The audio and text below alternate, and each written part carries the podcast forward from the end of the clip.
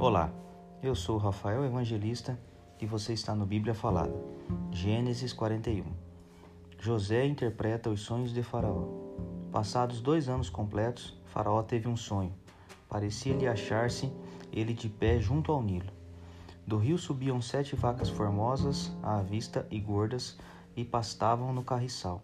Após elas subiam do rio outras sete vacas feias à vista e magras e pararam junto às primeiras na margem do rio. As vacas feias à vista e magras comiam as sete formosas à vista e gordas. Então acordou Faraó. Tornando a dormir, sonhou outra vez. De uma só haste saíam sete espigas cheias e boas, e após elas nasciam sete espigas mirradas, crestadas do vento oriental. As espigas mirradas devoraram as sete espigas grandes e cheias. Então acordou Faraó, fora isto um sonho.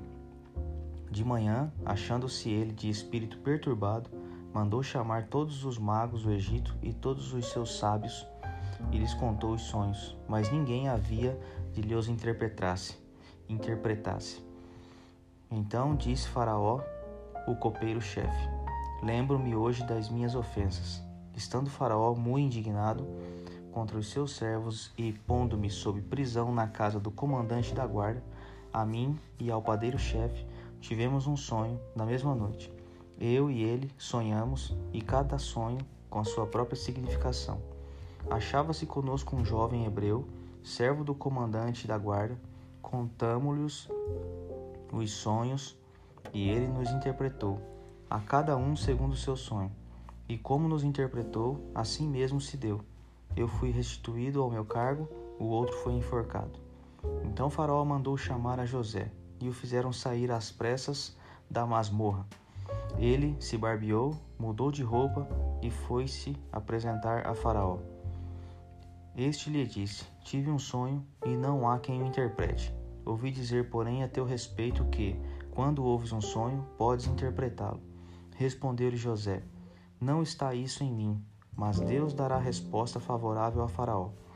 Então contou Faraó a José: No meu sonho estava eu de pé na margem do Nilo, e eis que subiam dele sete vacas gordas e formosas e pastavam no carriçal. Após essas subiam outras vacas fracas, muito feias à vista e magras.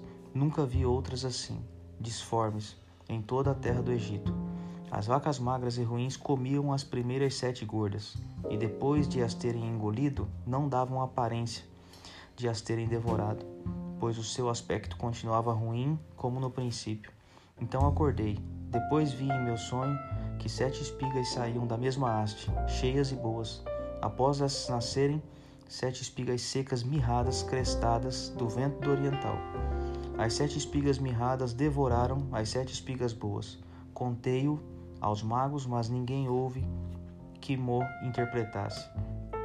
Então lhe respondeu José: O sonho de Faraó é apenas um. Deus manifestou a Faraó o que há de fazer. As sete vacas boas serão sete anos, as sete espigas boas também sete anos. O sonho é um só. As sete vacas magras e feias, que subiam após as primeiras, serão sete anos, bem como as sete espigas mirradas e crestadas do vento oriental serão sete anos de fome. Esta é a palavra, como acabo de dizer a Faraó, que Deus manifestou a Faraó que ele há de fazer. Eis aí, vem sete anos de grande abundância por toda a terra do Egito. Seguir-se-ão sete anos de fome, e toda aquela abundância será esquecida na terra do Egito. E a fome consumirá a terra, e não será lembrada a abundância na terra, em vista da fome que seguirá, porque será gravíssima. O sonho de Faraó foi dúplice, porque a coisa é estabelecida por Deus e Deus se apressa a fazê-la. Agora, pois, escolha Faraó um homem ajuizado e sábio e o ponha sobre a terra do Egito. Faça isso, Faraó, e ponha administradores sobre a terra e tome a quinta parte dos frutos da terra do Egito nos sete anos de fartura. Ajuntem os administradores toda a colheita dos bons anos que virão, recolham cereal debaixo do poder de Faraó para mantimento nas cidades e os guardem. Assim, o mantimento será para abastecer a terra nos sete anos da fome que haverá no Egito, para que a terra não pereça de fome. José como governador do Egito. O conselho foi agradável a Faraó e a todos os seus oficiais. Disse Faraó aos seus oficiais: Acharíamos porventura homem como este, em que há Espírito de Deus? Depois disse Faraó a José: Visto que te fez saber tudo isso, ninguém há tão ajuizado e sábio como tu.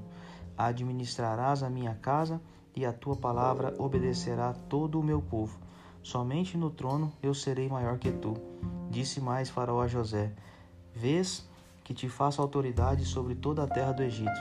Então tirou o Faraó o seu anel de sinete da mão e o pôs na mão de José.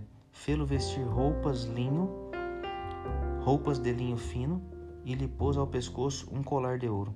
E fê-lo subir ao seu segundo carro. E clamavam diante dele: Inclinai-vos. Desse modo, o constituiu sobre toda a terra do Egito. Disse ainda Faraó a José: Eu sou Faraó, contudo, sem a tua ordem ninguém levantará mão ou pé em toda a terra do Egito. E a José chamou Faraó de Zafenate Paneia. Ele deu por mulher a Asenate, filha de Potífera, sacerdote de On, e percorreu José toda a terra do Egito. Era José da idade de trinta anos quando se apresentou a Faraó, rei do Egito, e andou por toda a terra do Egito. Nos sete anos de fartura, a terra produziu abundantemente, e ajuntou José todo o mantimento que houve na terra do Egito durante os sete anos, e o guardou nas cidades.